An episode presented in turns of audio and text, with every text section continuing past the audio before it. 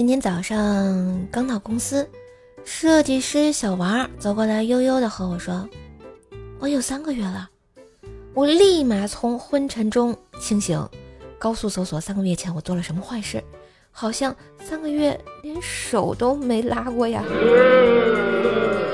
叔，你想啥呢？我三个月实习期过了，你应该提醒老板给我加工资啦。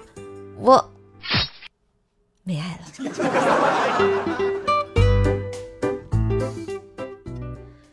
大学毕业那天，一直单身的舍友居然带了女朋友来拍毕业照，而且非常非常的漂亮，大伙都向他投来了羡慕嫉妒恨的眼神儿。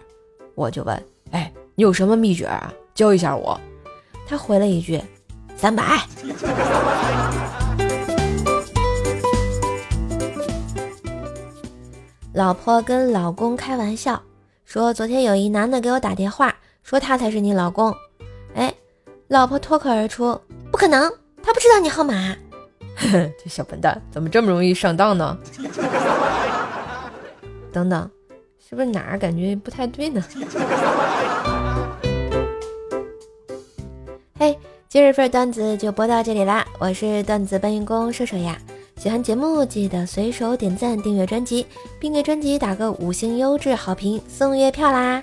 上瘦瘦主页订阅奏奈讲笑话。开心天津话，支持瘦瘦就要多分享、多收听、多打赏哟。